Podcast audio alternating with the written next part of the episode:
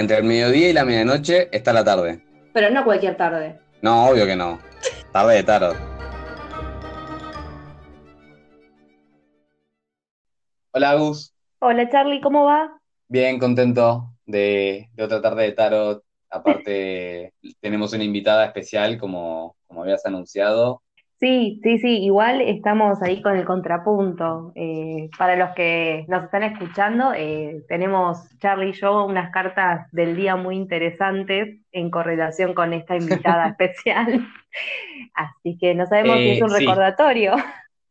Vos, vos sobre todo, pues yo estoy con un 8 de copas hoy, pero vos, vos que estás con el, el, el 2 de espadas, es interesante porque es la carta, entre comillas, podríamos decir, no sé si opuesta, pero eh, antagonista, por ahí, Sí. eh, del arcano mayor 2, la sacerdotisa o, o la papisa, que es de quien vamos a hablar eh, en esta tarde de tarot. ¿Y mm, cómo, cómo te llevas con la, con la sacerdotisa? Uy, con la sacerdotisa tengo ahí un- una relación súper linda, em, pero que me, a mí me, me comunica mucho más el tema de, de entrar mucho en contacto conmigo misma. Eh, el guardar, Mm. viste, el guardarse hacia adentro, em, porque generalmente es esto, ¿no? De la intuición y conectar con, con la voz interior, pero con las vivencias que he tenido yo en general, con lo que es lo, in- lo- lo intuitivo y lo espiritual y el espiritismo y demás, a mí siempre me llama mucho a la protección y a, y a recurrir al interior para salvaguardarme, ¿no? Tengo una relación de, Claro. como la, la coequiper. ¿Y vos? Eh, un poco también eso último que decías de, de, mm, me gusta la- el concepto salva- salvaguardarme porque es como, como que te protege, ¿no? Como que, mm, como que te ampara, suele estar representada como con una especie como de manto así muy clerical, entonces es como que te, te envuelve, ¿no? Con eso. Eh, yo me llevo bien con ella, mm, cuando me sale la, la siento eh, como catalizador de, de todo lo brujil, porque básicamente podríamos decir que es la bruja de los arcanos mayores, o sea, es la bruja. Y entonces es como que digo, ok, estoy, o sea, tengo que hacer laburo, obviamente, siempre, siempre hay que trabajar, pero, pero como que al, al verla en una tirada, siento que tengo todas las posibilidades para conectarme un poco más con, con mi lado inconsciente y con todo ese aspecto eh, interno eh, para, para usarlo en mi beneficio, obvio. Eh, Tal cual, sí, algo que sí, sí. me, que, que me pasaba viendo eh, antes de, de juntarnos hoy, de, de ver algunos mazos, era que, que me llamaba la atención de cómo se la representaba en el principio, en el Visconti Sforza, por ejemplo, que es uno de los, de los de las barajas más antiguas, que está toda como cubierta, ¿no? Hasta se le ve la cara nada más y la mano, está toda como envue- o sea, toda tapada y, y a, nivel color también representa, eh, está todo como con una especie de túnica marrón, que era como muy propia de, de las monjas, justamente de- de- del siglo XV, Sí. eh, en esa región al menos. Y, y cómo, cómo pasamos de eso, que representa castidad, pureza, ¿no? Toda esta cosa eh, como muy, muy asociado a, a una monja, por ejemplo, a otros tarot, como el de, el de Crowley, donde la vemos medio desnuda y ya directamente como una especie de deidad, como proyectando rayos, ¿no?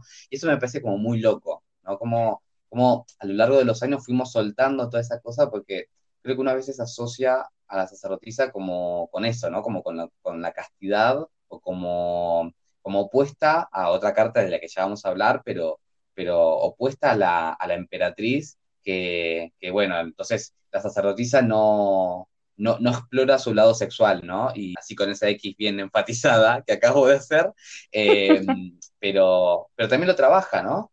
Sí, igualmente, ah, eh, bueno, esta de las variedades de los tarot, ¿no? Yo estoy con el Pagan Otherworlds en la mesa y estoy con el otro que ahora no me sale el nombre, que es el que yo amo y que tengo mucha conexión, pero por algún... Ah, en Nicoleta... No, no es el. Secchioli. No, no, no es el Secchioli, es el Ah. otro. No importa, ya me voy a acordar. El Giovanni, todos italianos. Eh, bueno, mi sacerdotisa de este otro mazo que ya me voy a acordar eh, está embarazada. Giovanni Baqueta, puede ser. Ese, sí, sí, sí, sí. Ahí va, sí. Lo amo. Claro, Tengo bueno, una conexión, es re- sí, eso que decías de, de- de estar embarazada, eh, que de hecho, hasta en los, en los- en las barajas antiguas eh, ya aparece como, como una sugerencia por el tema del, de, de- cómo cae la tela, que, que parece que está ocultando una panza, eh, una panza embarazada. sí, Eh, me parece eh, justamente como, como súper eh, jugoso este tema, porque uno pe- piensa que solamente el arquetipo de la madre o la parte maternal es de la emperatriz, claro, eh, pero la sacerdotisa, que justamente por eso le decimos la papisa también, eh, es- eh, vuelve toda una leyenda de la papisa Juana, que, claro. bueno, es una leyenda porque no tenemos ningún, eh, ningún registro eh, oficial, claro, que, que aparentemente hubo eh, una, llegó a ser papa, no un hombre, sino una mujer haciéndose pasar por hombre, por supuesto, porque la Iglesia Católica y menos en el siglo VIII, IX, eh, ujú, nunca lo iba a permitir. Eh, pero es muy interesante eso. Y bueno, según toda la leyenda, para quienes no, no la conozcan, eh, básicamente no solamente llegó a ser papa, sino que se enteraron que era mujer porque en medio de una procesión empezó a dar a luz porque estaba embarazada. O sea que no solamente era mujer, sino que además tenía sexo, lo cual era Claro, como, bueno, prohibidísimo, ¿no? Eh, tal eso me cual. parece como alucinante, pero por a- bueno, a quienes les interesa esa leyenda, hay, hay un par de películas. Yo vi una sola, no sé, alguna vez. Hay una como del- de hace un par de años, del 2000 y pico, pero, pero hay una como clásica del 270 por ahí, que, que no me pareció muy larga en su momento, pero no, no recuerdo bien, pero, pero está bien explicada la historia de cómo, bueno, esto, de- de- de todo el, todo el misticismo en torno a esta leyenda. Pero mm, vos recién nombrabas el, el tarot, el Pagan Otherworld, que, que también lo tengo acá a mano, porque, bueno, es uno de nuestros favoritos, claro, sí. nuestros fetiches, tal cual. Eh, y es interesante cómo está representada en esa, mm, en esa baraja, porque no, si bien sí tiene como una especie de túnica, eh, va, es una túnica, eh, no está tan cubierta, tiene una especie como de un escote, no digo sugerente, pero por lo menos que ya se le ve un poco el cuello, eh, y hay, hay como una especie de busto marcado hasta, hasta de una forma como, no sé, in- insinuando un aspecto sexual que en otros mazos por ahí no se nota tanto, ¿no? Tiene una cosa como, como un poquito más venusina, un poquito más, eh, más sexual, básicamente, ¿no? Sí, sí, y lo que, y que muestra también, no solamente muestra esa parte, digamos, del escote, sino que muestra sus pies, que yo no Sí, recuerdo si los pies de ella se ven en otras barajas, y en este caso eh, sus pies están en el agua, lo cual es la, sí, la relación directa con, con lo que es el mundo de, de la intuición. tal cual. Bueno, eh, esto de mostrar los pies que, que o digamos, que es como la escena clásica de las, de las películas antiguas que, que no se podían, no podían ver ir a la playa mostrando, claro, ver los tobillos, ¿no? Eh, y, y esto que decís de tocar el agua, yo muchas veces suelo usar la, la imagen de eh, las aguas del inconsciente, eh, porque básicamente es a donde nos mete ella o nos acompaña, mejor dicho, Sí, eh, son las aguas de nuestro inconsciente y de la que, de la que ella está ahí como especie, como una especie de, de guardiana del portal, que, que, bueno, que custodia que podamos entrar, salir e ir a buscar la información que necesitemos. Eh, es un bellísimo mazo ese, así que ese sí, detalle de, del pie en el agua me, me gusta también. Es puro arte, aparte ella en otra mano, además de tener el libro, que es el libro de los secretos del inconsciente, Sí, pero del universo, no solo nuestro, también tiene un pequeño colgante que tiene alguna de las fases de la luna. Tiene las dos, la sí, menguante y la creciente y la llena. claro. Sí, Este, hablando y también esto de las tres fases, las tres etapas de la diosa, ¿no? Podríamos cruzarlo. sí, sí, sí, totalmente. Y mm, bueno, Estoy enamorada. recién, sí, no, yo, yo también, eso, o sea, es- esta creo que es uno de los, nuestros- los arcanos favoritos, creo, de los tarotistas, porque es como el arcano que representa o a, a lo que uno como tarotista aspira, aspira a ser, ¿no? Eh, o la sacerdotisa directamente. Pero hablando de esto, de, hablando de esto de, de- de la parte como del embarazo y lo maternal, hay, hay, barajas donde estaba chusmeando en el, el de los chamanes que, que, de hecho la mencionan o aparece nombrada como la madre de los mundos. Esto me parece como re lindo porque, bueno, justamente los mundos en plural, el mundo del inconsciente y el mundo consciente, o sea, de, de, de, esa, de ese espacio, de ese purgatorio, digamos, de ese espacio intermedio, y cómo, cómo, ella oficia, digamos, de justamente, ¿no? Como, como una madre que te acompaña desde lejos, ¿no? Como que te mira, tipo, bueno, vos cruza la calle, que yo te veo, pero, pero como guardiana de este, de este portal en el que uno, en el que uno se, se adentra, ¿no? Básicamente. Y se deja llevar, sobre todo.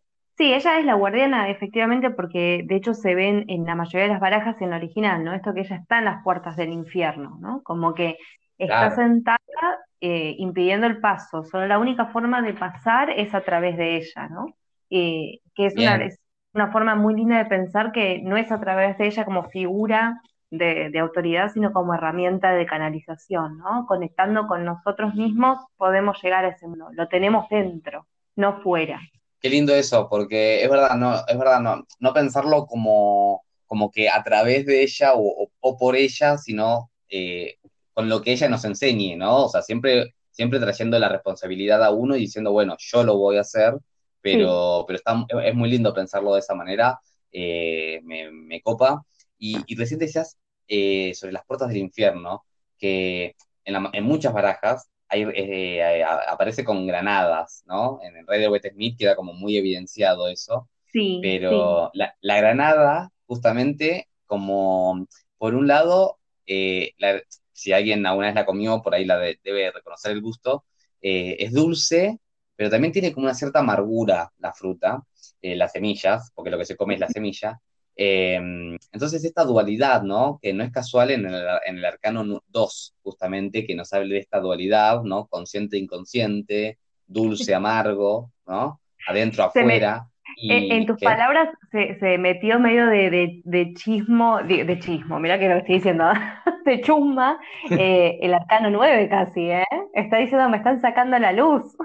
Sí, no, un poco, es que, ojo, un poco dialoga con ellos. Bueno, también por eso me parece la bruja, porque me parece muy poderosa como carta, porque siento que, mm, que, está casi al mismo nivel, no, o sea, entiendo que no, pero, pero como que comparte muchas características con otros arcanos, ¿no? El tema de la soledad con el, con el arcano 9, eh, pero también es, es como, como, podríamos ponerla al mismo nivel que el mago, ¿no? También es como, por eso digo la bruja, podríamos decir que está al mismo nivel que, el mago, pero en un nivel interior, receptivo, pero también al llamarla papisa, hasta la podríamos comparar eh, con, el hierofante o el papa, justamente, ¿no? Entonces, siento que es como con una sola carta, esta, esta única carta femenina puede, puede, hacerle frente a todos estos tres chabones, ¿no? Y, y un poco me gusta.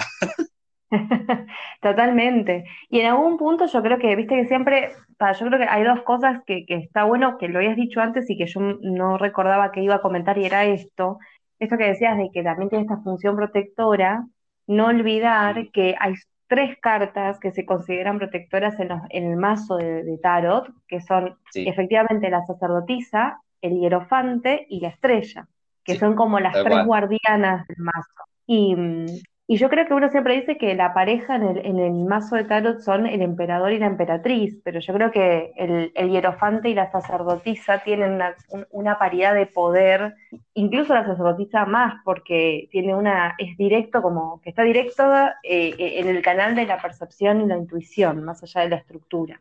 Eh, Total. Y me parece que es una de las cartas más poderosas, más allá de, de, de lo que puedan pensar que esto es como empoderamiento, pero verdaderamente es una conexión muy fuerte con lo que es el latir del mundo etéreo y el latir del mundo material. Sí, re eso, porque aparte también eh, tiene, como lo veo enfatizado, eh, que esté primero, ¿no? Que esté antes que, el, hierofante, ¿no? En este caso. Eh, es como, bueno, vengo yo, porque soy más importante, básicamente, o no sé si es más importante, pero bueno, acá sale mi favoritismo, claramente.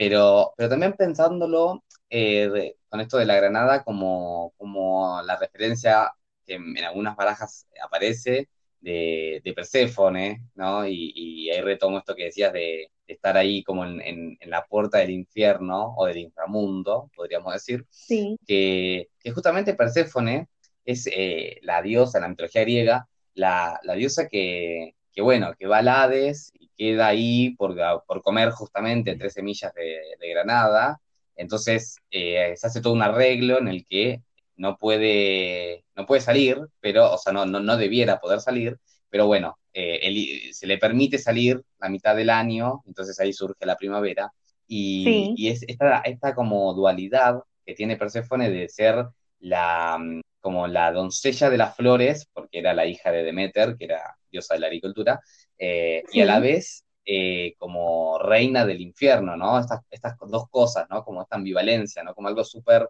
sutil y otra cosa más oscura y más densa, y es la misma persona, ¿no? Entonces, eh, y eso somos nosotros, creo, ¿no? Consciente e inconsciente, también somos la doncella de las flores y la reina del infierno. Tenemos esos dos lados. Sí, y aparte también, capaz acá me, me, me, pongo media nerd, pero y capaz alguien que estudia filosofía en serio y eh, me va a decir, estás muy loca pero también un poco, ¿no? Esta, esta aparición que, vemos de gradual, ¿no? De justamente el hierofante está más adelante eh, y la emperatriz, perdón, y la sacerdotisa viene antes, la emperatriz también, pero digo, eh, también lo podemos pensar de una forma hegeliana, es decir, venimos de este universal abstracto que está carente de pensamientos y, de reglas sociales y de construcciones racionales, y nos vamos dejando llevar por lo intuitivo que después luego vamos a ir perdiendo, ¿no? Cuando vamos creciendo. Yo creo que las primeras cartas del tarot son lo que somos, lo que vemos y, vivimos como niños y niñas, cuando todavía no nos han eh, contaminado de lo que será necesario después para vivir, que son eh, los conocimientos de lo que se debe, lo que no, eh, quiénes son tus eh, imágenes de autoridad y demás, ¿no? Como que eso se va después perdiendo con la, con la razón. Sí, completamente, o sea, no, mm, me, parece que es re, va por ahí, porque tienen, bueno, ya lo vimos con el mago, tienen como esta energía como muy, como muy pura, digamos, en ese sentido, como sin esto que decía, sin la contaminación de todo lo que después se nos va a meter en, nuestra, nuestra crianza. Entonces también por eso no tiene, tiene tanto y a la vez no tiene tanta estructura, ¿no? Tiene tanto de, ese lado más, eh, justamente, como es la intuición. Y puede ser medio caótico también, pero, pero es nuestro y está ahí y está, mm, y, de hecho, cuando decíamos que, pone el pie en, en, este agua, ¿no? Entonces, aludiendo a la receptividad, ¿no? Eh, o invitándonos a meditar, eh, porque el agua también se asocia con la parte espiritual, eh, las aguas a veces pueden estar tranquilas y a veces pueden estar alteradas, ¿no? Pueden, pueden ser un, mar en luna llena, ¿no? Entonces pueden tener olas que, que, rompen contra, contra el, borde, pero, pero bueno, la idea también es como, bueno, introducirnos en ellas y ver qué, qué encontramos y qué podemos sacar de acá, que esa me parece como la, gran utilidad que tiene la papisa o, sacerdotisa. Y, mm, antes de, ir cerrando, contame que mm, cuando, cuando te sale una tirada, ¿cómo, eh, o, cómo la solés interpretar o, como qué solés ver que, te viene a sugerir o que te invita a trabajar?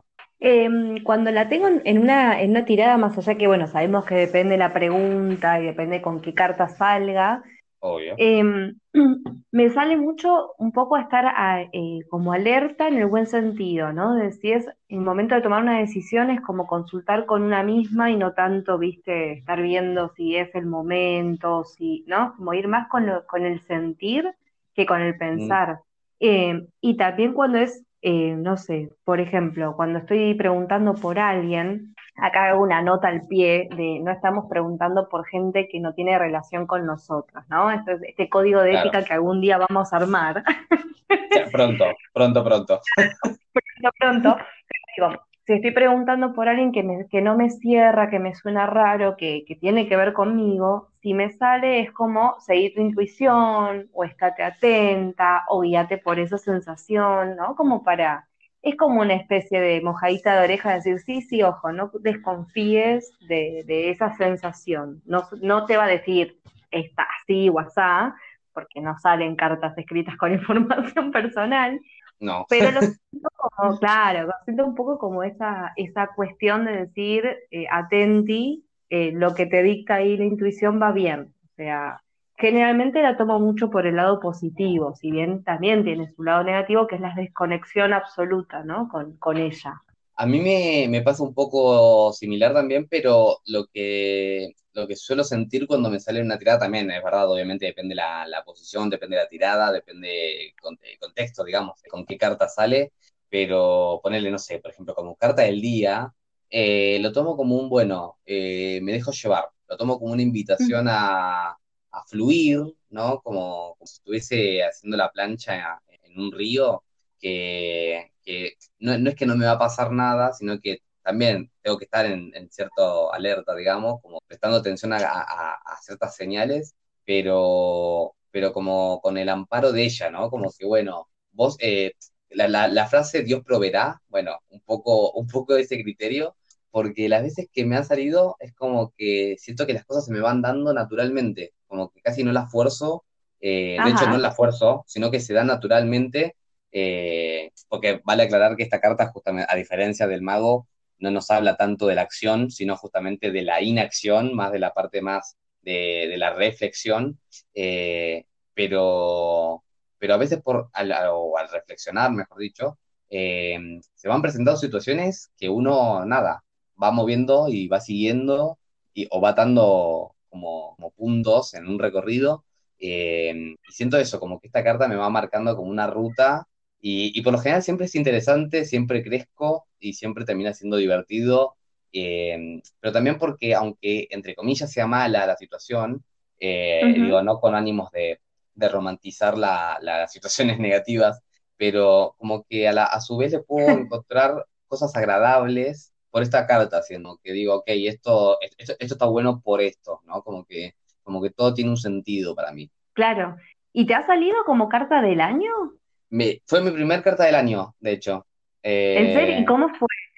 Bueno, fue un año eh, muy intenso eh, porque yo soy, tengo sol en Escorpio, así que me salió en noviembre, pero al año siguiente, esto no me acuerdo cuándo fue, ya hace 6, 7 años, em, al año siguiente, eh, bueno, a, mi padre le habían diagnosticado un cáncer terminal eh, y que yo dije, bueno, no puedo, o sea, no tengo la cura para el cáncer, eh, los médicos tampoco, porque, porque, bueno, es así, lamentablemente, y, y todo se fue dando de una manera como muy fluida y al punto de que, bueno, yo justo en ese momento vivía con él y estaba sin trabajo fijo, eh, y se fue dando todo. Conseguí trabajo eh, al día siguiente, más, exactamente al día siguiente que, mi viejo eh, se murió, al día siguiente nos avisaron que había un departamento que si lo queríamos ir a alquilar y era súper barato, nos, nos convenía, era todo como, como muy perfecto que yo dije, ajá, esto es la sacerdotisa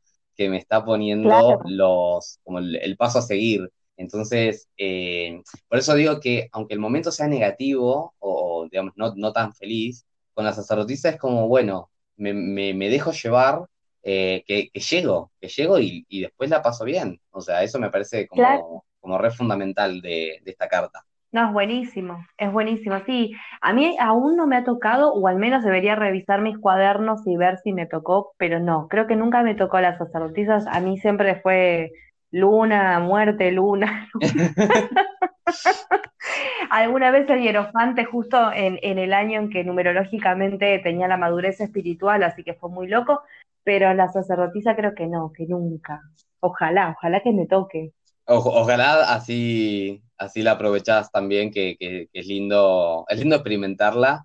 Eh, esperemos que no con situaciones negativas, ¿no? Pero, pero es lindo aprovecharla este momento así de reflexión y de, mm, y de meterse en uno, ¿no? Que es un poco, creo, la, Tal cual, La, invitación que le, podemos hacer a, nuestros oyentes de, bueno, eh, gracias por escucharnos, pero también hagan, escúchense a ustedes, hagan introspección, fíjense qué les pasa, fíjense qué hay en su inconsciente. Hay mucho ahí, ¿no?